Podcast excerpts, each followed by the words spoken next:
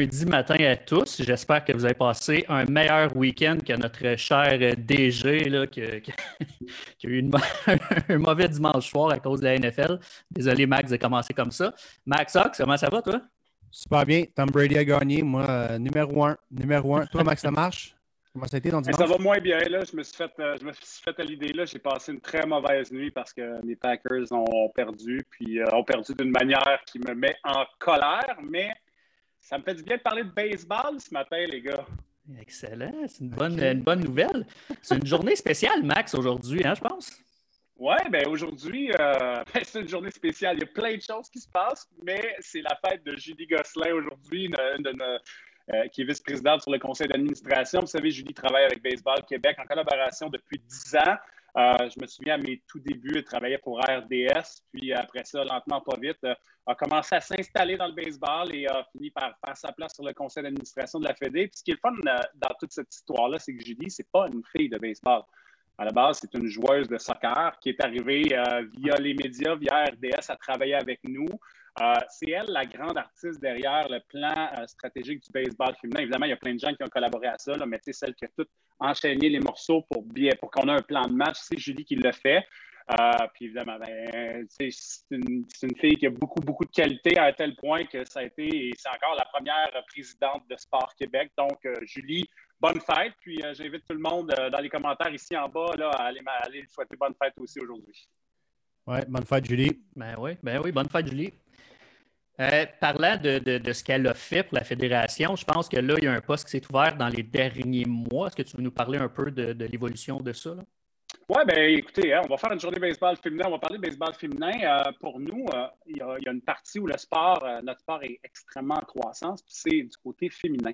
on a de plus en plus de joueuses. Le baseball en général, comme vous le savez, est en croissance, mais au niveau féminin, c'est encore plus marqué. Puis évidemment, ben, il, y a, un grand territoire, il y a de la place pour augmenter parce qu'on a, peut-être tout près de 4000 filles qui jouent, puis il y a des milliers et des milliers de jeunes filles qui pourraient s'inscrire au baseball. Donc, bref, tout ça pour vous dire que euh, c'est un endroit qu'on a décidé de prioriser. Donc, on a, affiché un poste avant les fêtes euh, de coordonnatrice euh, au baseball féminin. Puis leadership féminin. Pourquoi? C'est quoi la différence? Ben, c'est qu'il y a une partie qui sert à justement faire croître le baseball féminin, donc aller chercher plus de joueurs, développer certains programmes qu'on parlera un petit peu plus tard. Puis l'autre partie aussi, quand je dis leadership féminin, c'est qu'on veut vraiment que la femme prenne sa place dans, dans le baseball. Le baseball est un milieu traditionnellement plus axé vers les hommes. Euh, c'est l'histoire qui est comme ça. Et nous, ben, ce qu'on veut dire, c'est euh, on va mettre en place les conditions pour que les femmes prennent leur place. On a travaillé avec un organisme qui s'appelle Égal Action euh, pour voir toutes nos forces et nos faiblesses à titre de fédération quand on parle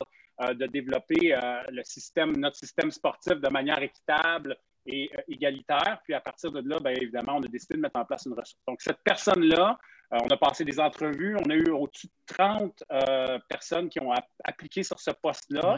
On a passé à 12 entrevues téléphoniques, puis après ça, 6 entrevues. Et là, aujourd'hui, ben, il nous reste deux candidates, c'est tellement serré. Là, on essaye euh, de, trouver comment on va les départager, mais on a vraiment deux, deux femmes qui vont être capables d'amener le baseball féminin ailleurs, qui sont là présentement. Fait on est à quelques heures de faire notre choix final puis de l'annoncer sur les médias sociaux et, et sur le site de la Fédération. Fantastique. C'est quoi euh, les, options pour une jeune fille de 8, 9, 10, 11 ans qui a le goût de jouer au baseball euh, présentement au Québec? est-ce qu'ils ont une ligue à eux? Est-ce qu'ils jouent avec euh, les autres petits garçons? C'est quoi les options? Bien, présentement, le baseball, évidemment, est mixte à travers le Québec au complet. Puis, on a des associations de baseball mineur qui font aussi des équipes strictement féminines. Euh, nous autres, d'ailleurs, c'est quand même euh, c'est intéressant que tu m'en parles, Max, parce que la semaine dernière, la table du baseball féminin, qui est finalement le regroupement des, responsables du baseball féminin de chaque région, euh, avait des représentants qui nous ont fait une présentation à Sylvain Saint-Don, directeur technique, Robert Brousseau, directeur des opérations, et à moi, un projet de ligue féminine, une ligue provinciale, évidemment, où est-ce qu'il y aurait dans cette ligue-là juste des équipes de filles. Euh, répondant vraiment aux besoins pour, euh, pour, pour, le baseball féminin strictement avec du, du B, avec du A, avec des, euh, compétitions plus à l'intérieur des, des, mêmes régions, mais aussi de l'interrégional. J'ai vraiment adoré la présentation. J'ai offert mon soutien, mon support à, au groupe, finalement, à la table du baseball féminin pour ce projet-là. Et euh, au début du mois de février, ben, maintenant, le groupe va faire sa présentation à notre commission provinciale des présidents, qui sont les présidents et présidentes de région, euh, pour avoir un peu leur, feedback pour mettre, euh, mettre à jour ce plan-là. Mais pour moi, on est rendu là, je pense, à créer une ligue où les filles pourront jouer par elles-mêmes et juste entre, entre eux. fait que ça, c'est un grand pas. Mais à travers le Québec au complet, il y a du baseball qui est offert aux jeunes filles. Fantastique. Fantastique. Ah, la, fédération a, mandaté Better Sports pour faire un, une autopsie, une évaluation un peu de sa haute performance du côté masculin. Euh, je pense qu'il y, a eu la même chose du côté féminin aussi qui a été faite. On sait que les filles, bon, ils ont du talent. On, en a coaché à l'ABC, j'en ai vu plusieurs sur euh, les terrains de balle. Il y a l'équipe nationale féminine qui fait super bien à travers le monde aussi. C'est quoi les options pour euh, les, les, jeunes filles qui ont beaucoup de talent et qui veulent qui veulent percer, qui veulent aller un peu plus loin dans le baseball? Ben, c'est un peu ce qu'on est en train de redéfinir. En effet, euh, Martin Leclerc a fait un article il y a peut-être deux, trois semaines sur un peu la refonte du baseball de la haute performance au Québec, le baseball d'excellence. Puis on a parlé, on a parlé du, volet masculin. Euh, on n'a pas parlé du féminin à ce moment-là parce qu'on on est, on, est plus dans nos débuts. Euh, mais clairement, chez les femmes, le chemin n'est pas aussi attrayant à la haute performance qu'il peut l'être chez l'athlète masculin. Euh, nos athlètes masculins peuvent se diriger vers les collèges et les universités américaines pour aller chercher des bourses. Après ça, ont accès au baseball professionnel. Par ricochet, ont accès au baseball indépendant comme celui de la Ligue frontière. Euh, et chez les femmes, on n'a pas ça. À un certain moment, c'est euh, la croisée des chemins. Tu arrives à 17, 18, 19 ans, tu as une chance d'aller sur l'équipe nationale il n'y a pas beaucoup de place sur l'équipe nationale parce que les, vétérans de cette équipe-là peuvent y rester jusqu'à 29, 30, 31 ans sans problème. Euh, et sinon, ben, on peut se retourner vers les collèges américains, mais seulement en softball parce qu'il n'y a pas de bourses vraiment qui sont données à des femmes pour jouer au baseball euh, dans les collèges américains. Donc, notre, euh, notre grand défi, ce sera de, de créer un nouveau chemin d'excellence, de haute performance pour la femme. Et dans le rapport de Better Sports, dans la partie féminine, où on doit redévelopper un modèle d'excellence, un modèle de développement de l'athlète euh, pour la femme, ben, le genre de choses qu'on va vouloir faire, c'est peut-être travailler avec les le, RSEQ pour développer peut-être une ligue euh, collégiale pour les filles. Euh, on commence à avoir beaucoup de femmes qui, qui jouent, qui sont d'âge du cégep ou de l'université. Donc, est-ce qu'on est capable de commencer à regarder des rassemblements entre ces individus-là pour pouvoir créer une ligue? Puis j'en profite maintenant, vu qu'on est live, parce qu'il y en a qui vont le marquer. C'est aussi dans les plans de regarder avec le RSEQ pour des ligues collégiales pour les, pour les gars, plus officielles, euh, et de développer de ce côté-là. Mais là, euh, chez les femmes, c'est le genre de projet qu'on va faire pour elles parce qu'on trouve qu'il manque de débouchés. Là. À un certain moment, tu croises les doigts de faire l'équipe nationale. Sur l'équipe nationale, il y a deux receveurs, il n'y en a pas cinq, six. Là, puis euh, s'il y en a deux qui sont très bonnes, ils peuvent être là pour dix ans. Fait après ça, ça ne reste pas beaucoup de place. Donc, c'est à partir de ce moment-là qu'on veut développer euh, d'autres, débouchés pour, euh, pour nos athlètes féminines qui pourraient, qui pourraient passer par le cégep, qui pourraient passer par l'université sans problème. Excellent. Il y a une fille, il y a une fille qui a joué dans le NCA Détroit l'année passée. Mais évidemment, le Détroit ne donne pas de bourse. Donc, euh, tu, payes de ta poche au complet. Mais on a déjà commencé à avoir une percée au niveau euh, masculin. Mais évidemment, c'est plus compliqué. Si on est capable de joindre les cégeps et l'université à la danse, ça pourrait être une belle expérience pour euh, le baseball féminin aussi. Oui, absolument. Puis, tu sais, il euh, n'y a rien de mal aussi euh, pour euh, que nos filles transfèrent aussi vers la softball à ce niveau-là parce que ça devient des super belles, des belles opportunités pour elles à un certain moment de faire leur cheminement en baseball, puis après ça, de s'en aller vers, vers un junior college ou vers un collège aux États-Unis en softball. On en a, je pense à Rosie Viard, je pense à Geneviève Morneau-Vaillancourt, qui sont des exemples de filles qui ont fait la transition à un certain moment, qui sont allées rejoindre le monde de la softball pour par la suite avoir des bourses. Il y, a une jeune fille, Mélissa Mailleux, de la, France, qui, elle, était une joueuse de baseball quand même assez euh, exceptionnelle. Puis, à un certain moment, ben, le, parcours, le parcours se termine et elle a eu une bourse euh, en softball à Miami-Dade, euh, qui est une, vraiment une bonne place aux États-Unis. Puis après ça, maintenant, je pense qu'elle est rendue en Louisiane pour, finir, son université. Fait que c'est possible pour nos filles aussi de suivre ce chemin-là.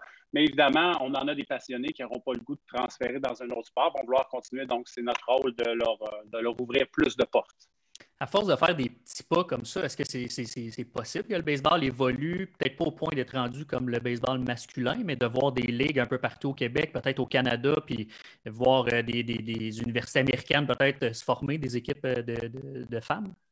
Ben, le, baseball euh, féminin, c'est jeune comme sport. Hein. Euh, on, avait reçu, euh, on avait reçu une dame du Japon il y a à peu près un mois, un mois et demi, dans la semaine Osé 2020, qui était venue nous raconter un peu comment le baseball féminin s'était développé au Japon. Puis quand on traverse en Amérique, le baseball, le baseball féminin est très, très jeune. Fait que, à un certain moment, on pourra en, on en arriver là.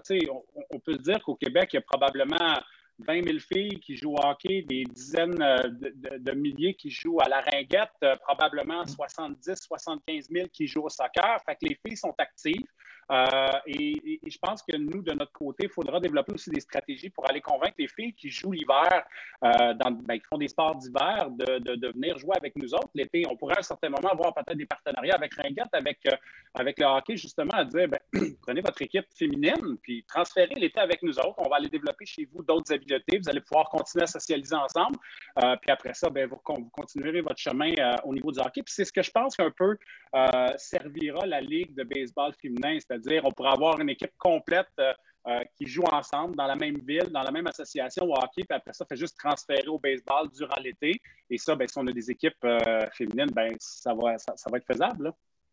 Tout à fait. Hier, c'était la journée internationale du sport féminin. je pense qu'on est en train, l'Alliance Québec, Alliance Sport-Études et, et le monde du baseball, on est en train de, prendre les, euh, des noms pour. Euh, je sais que Julie est impliquée dans ce dossier-là, mais pour euh, femmes d'influence, est-ce qu'on en est pas mal là-dedans? As-tu une information là-dessus? Oui, bien en fait, ce que je vous dirais, et ça, je vais spécifiquement vous envoyer vers Audrey Lessard, qui est responsable des communications chez nous.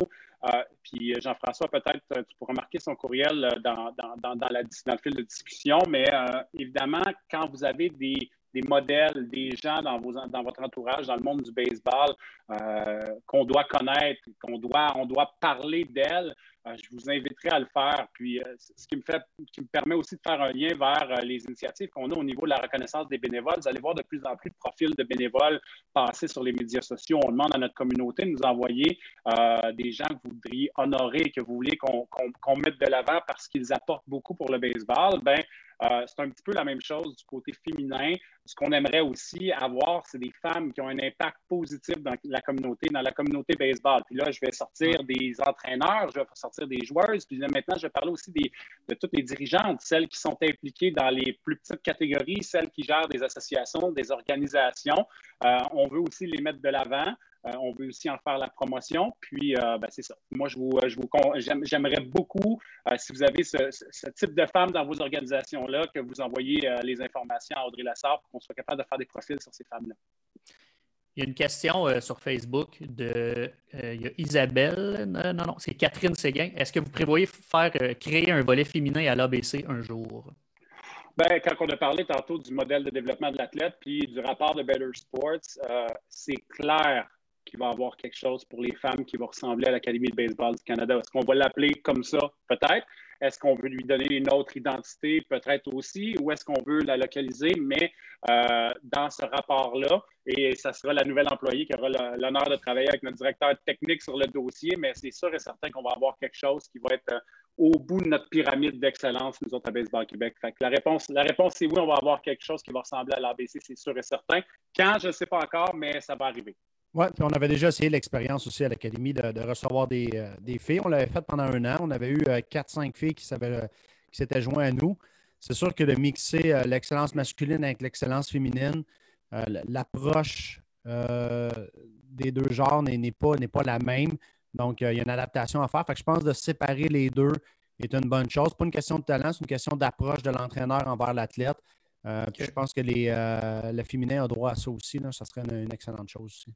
Oui, absolument. Puis euh, je pense que c'est plutôt que tard. On est, on est rendu là. Je pense qu'on commence à avoir assez d'athlètes, nous autres, qui, euh, euh, qui sont dans les groupes d'âge, qui peuvent remplir un programme comme l'ABC. donc, je dirais à suivre très bientôt. Là, j'avais une question que je ne retrouve pas sur le, Facebook, c'est ça que je suis en train de chercher. Mais en gros, c'était une question sur le la, façon de faire en Suède qui était dans le plan, je pense, de Better Sport. Euh, est-ce que c'est quelque chose que nous, on veut mettre de l'avant? En gros, c'était ça la question. Ben, et si on va, si, là, je n'ai pas le spécifique de la question, mais si on va dans le modèle suédois, on parle beaucoup de modèle de développement, on parle beaucoup de développer les habiletés, de pratiquer énormément. Euh, donc, je pense que ça fait partie de nos objectifs comme fédération de faire autant pour les gars que les filles, dans des ligues de gars, dans des ligues mixtes, dans des ligues féminines. Euh, ce qui me permet aussi, ça, ouvre peut-être une parenthèse, ça va me permettre de parler de la prochaine année.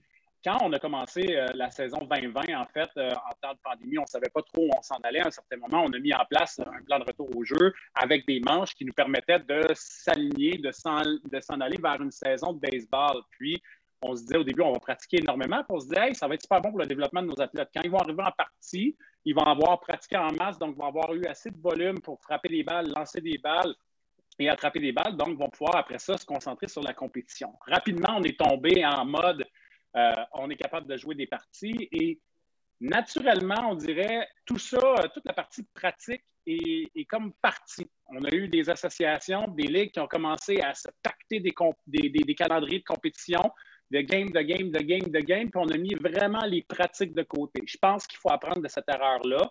Je pense que euh, pour cette année, il faut vraiment aller vers un calendrier qui sera peut-être un peu mieux balancé avec le nombre de pratiques parce que euh, c'est en pratique que ça se passe. Si on veut développer les habiletés, euh, il faut les pratiquer, il faut avoir beaucoup de volume pour après ça aller en game. Ceux qui pensent que c'est en, en, situation de match que pratiquer, ben, on se trompe. Le baseball, c'est un, sport où tu dois apprendre à connaître ton corps, à connaître tes mouvements, puis ça, ça se fait en faisant des répétitions, puis après ça, s'en aller, on transfère dans des parties où est-ce que ce qu'on a tout appris, puis qui fait maintenant partie de nous, ben, ça, se fait automatiquement.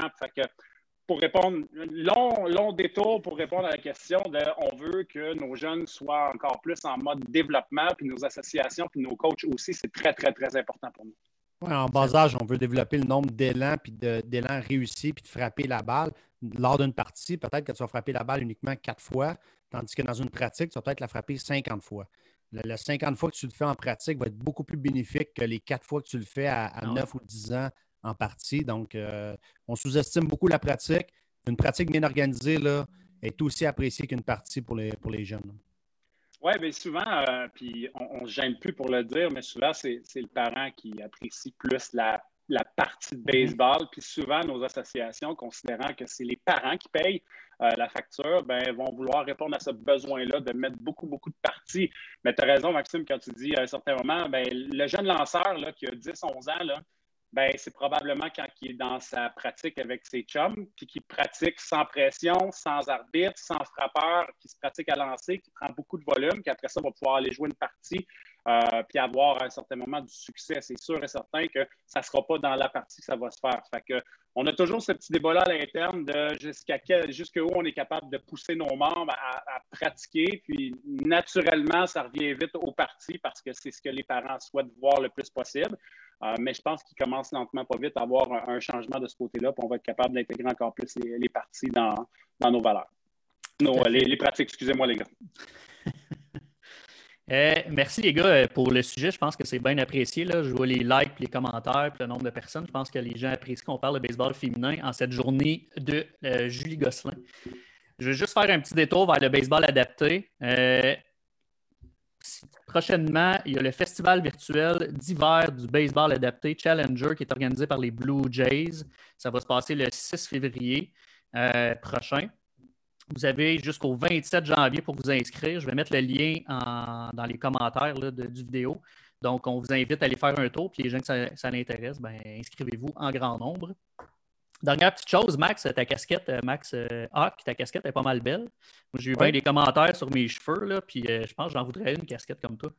Oui, belle casquette de l'ABC. Ben, on change de modèle pour l'année prochaine. Il va être un peu plus, je ne dirais pas vintage, mais il va être sous une autre forme. Il va être très intéressant. En plus ressembler un peu à la casquette aussi de Max Lamarche. Tu portes une casquette, Max? Tu ne laisses pas tes cheveux oui, ben, j'étais un, peu, un peu dans la situation. Je regarde la tête à JF à tous les matins, puis je me dis, je suis pas sûr que je veux faire ça. que, hmm. comme euh, il faut savoir qu'il était rasé à un certain moment, puis je traîne pas de, de faire plat pour m'occuper de mes cheveux. Fait que euh, j'ai décidé, euh, parce que on sait qu'on a un collègue au travail, Steve Cheno, qui, qui, qui, lui fait son, son, son toupet comme il faut à tous les matins avec son fer plat. Nous autres, ben, en tout cas, pour moi, j'ai décidé juste d'y aller avec la casquette parce que c'est un peu compliqué. Toi, Max? Ouais, ben, moi aussi, les cheveux sont longs. Il faudrait que j'emprunte le fer plat à, Steve. Fait que, euh, je l'ai déjà fait lors d'un championnat canadien. Il a emprunté parce qu'il traîne avec lui.